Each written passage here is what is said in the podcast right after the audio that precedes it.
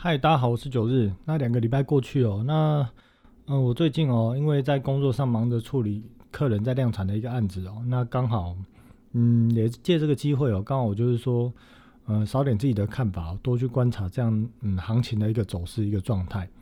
那在前几天呢，我有去这个 PDD 股票版哦，刚好有空哦，就去 PDD 股票版 po 了一篇文章哦，想试试水温。那试试什么水温呢？就是大家也知道嘛，在这个 PTD 股票版里面有很多的酸民，那也有很多的这个年轻股神哦，所以我想去试试看呢，就是说这篇文章会不会被虚报啊，还是被霸凌到什么程度？不过没想到出乎意外的哦，既然文章呃就是获得蛮多的好评哦，也被推爆。那不过呃，其实在里面的一些留言哦，我仔细去看一下，有不少持反对意见的一些看法的乡民，这些。数量来讲哦，那不多，但是还是有。那主要的一个观点是这样子哦，就是说，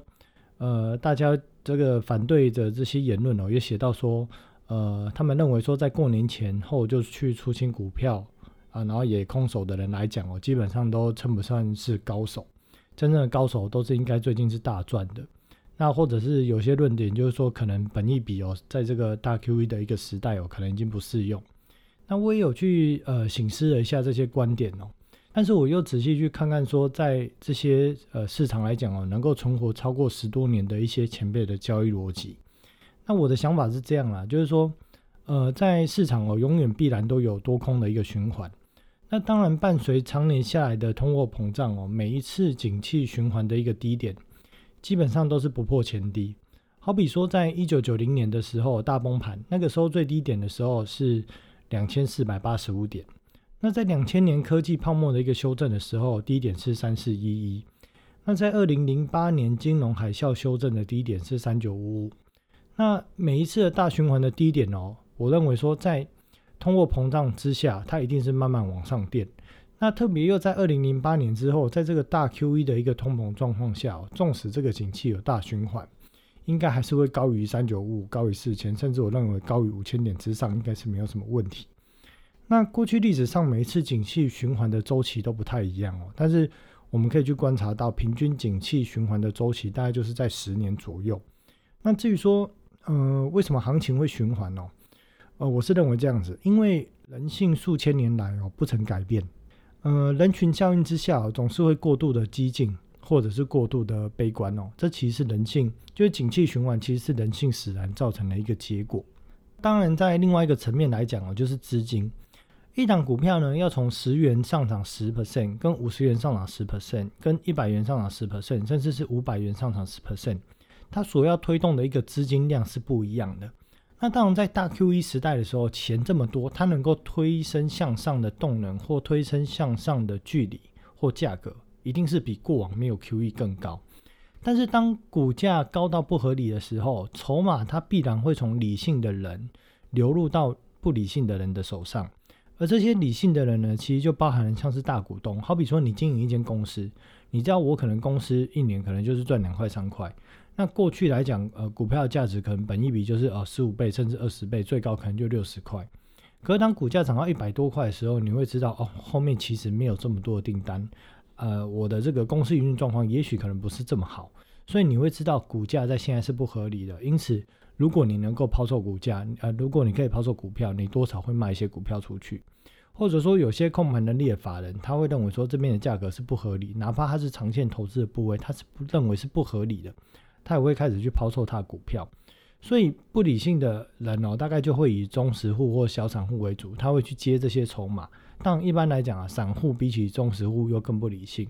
那在这样的一个筹码变换的一个过程中哦，它其实就是从一个集中到变为发散的一个行为。所以当股价如果要走得稳、走得长，它的筹码必须要是相对集中。但是当筹码相对分散的时候，它就很容易产生大的波动，甚至产生可能大幅修正的一个可能。那如果我们讲说景气循环用十年为一个周期来看哦，呃，大概过程中有八年左右是适用九日一直在讲的所谓的本益比或基本面的一个操作。那另外呢，有一年呢会是崩盘年，以及有一年呢就会像现在哦，是一个所谓的赌博的大航海时代。那在赌博的大航海时代哦，其实也不需要有什么基本面的支撑，呃，不能说这些股票都没有基本面，而是它的基本面跟不上它股价的一个涨幅。而在这样的一个赌博的大航海时代，它只需要有所谓的激情，跟所谓的幻想的故事，或者所谓的呃涨价题材，股市它就一直上涨。那当然，在这个时期有敢拼的人哦，他一定可以赚到钱。但是我深信一个道理哦，就是说，今天如果赚钱的呃原因哦，是因为根据赌博性的行为所赚到的，那最终就会如同赌徒他去进到 casino 一样哦，最后的结果就是输的精光。这个概念就是说，当今天赚钱赚得不明不白或很轻松很随便的时候，最终这些钱哦也会输得不明不白或输得很快，这道理是一样的。那当然，也许我不够厉害，但是我相信一些前辈或高手在过年前或过年后就空手的，必然也知道稳健套利的方法跟赌博式套利方法的一个差异。呃，我不知道现在正在听这段内容的听众朋友你们是怎么想的，但是我对于说这一波能够赚到钱的人呢，我心中的想法当然还是恭喜他们，毕竟可以从这个大人手中去抢到钱，这也是一件好事。但是我也希望他们可以全身而退哦，不然。其实最终的结果真的大概都是很糟糕。那当然我自己本身也不会说去羡慕说在这阵子可以赚到钱的人，因为我也不觉得，因为我也不觉得说我这破没有去拼这样的一个行情是个错误的决策啦。因为我深深的知道说，当如果把交易用赌博的方式在做的时候，长期下来一定是输家。这个论点是基本上是绝对是不会错的。那至于到底什么阶段会进入到我所谓的赌博行情哦，也就是用本益比来看。当我认为个股的平呃个股的本益比有高于二十五倍以上哦，去做买入，或者是当年化报酬率低于四个 percent，或者说当大盘的本益比是高于二十倍来讲哦，我认为那就是一个赌博行情。那最近两周来讲哦，钢铁跟航运股依然是很疯狂，大家都在追求所谓的无穷的这个涨价效应。那在五月七号，就是上礼拜五台硕当天哦大跌七到八 percent 哦，那为什么呢？因为台塑他呃发了一个新闻，他提出说，石化产品价格的高涨哦，侵蚀利润，使得下游买盘缩手这样的一个警示。那亚洲下游加工厂因为无法转嫁原料成本，所以买盘观望缩手。那台塑的这个董事长哦也指出说，在这个去年下半年以来哦，受到美国飓风跟暴风雪的影响哦，石化价格产品持续上涨。当然，我相信这个石化价格上涨里面，当然也包含了这么多的 Q E 热钱的炒作，这件事情应该是存在在里面的。那以及他也有提到说，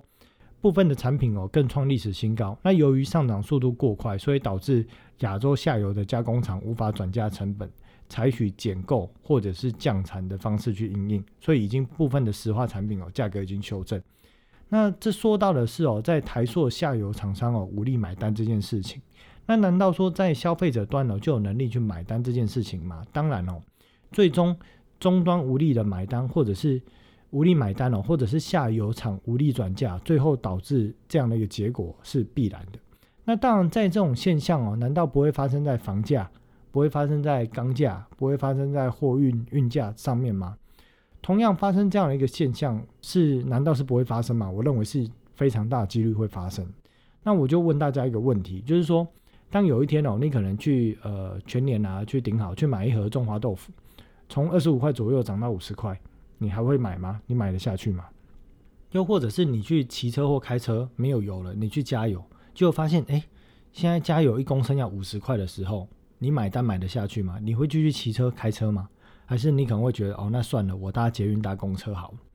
这个就是说，当价格一直在上涨的时候，不论是下游厂。或终端的消费者到底有没有能力去买单这件事情，这件事情是非常重要。如果当这个价格通货膨胀，这些原物料上涨的速度，我们的薪水有办法去追上这个涨价的速度的时候，那当然大家都有能力买单。但现在实际的状况就是，薪水涨价的速度是追不过这些原物料涨价的速度。那九日之前一直也有提到一个观念，就是说，船产的价格要上涨，或者是持续一直上涨，我们要去了解说。到底是需求的推动还是价格的推动？目前看起来比较纯粹是因为生产端上工能力的不足，以及原物料商品被炒作下所造成的价格推动，而并非所谓的终端需求大成长的需求推动。因此说，我认为这些价格或者这些股价最终都会大幅度的修正，但是它的这个高档的转折点到底在何时？我说实在，我也不知道。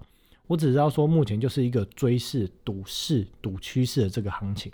那当这个势或这个呃乐观的这个心理一破灭的时候，行情就会很快去回落。那当然，我自己本身没有去做这些钢铁航运股，我也没有去空钢铁航运股，我不会去参与这样的一个行情。那我相信我认识的高手前辈，他们也没有去参与这些赌博的行情。那我觉得我自己我自己来讲，我只是凡人啊，我我不是神人。那我认识的高手也只是凡人，不是神人哦。所以这种赌博行情的部分哦，就交给年轻的股神哦，或者是呃部分贪婪的法人去赚就好。那我讲这些只是想要提醒，就是去参与赌博行情的听众朋友，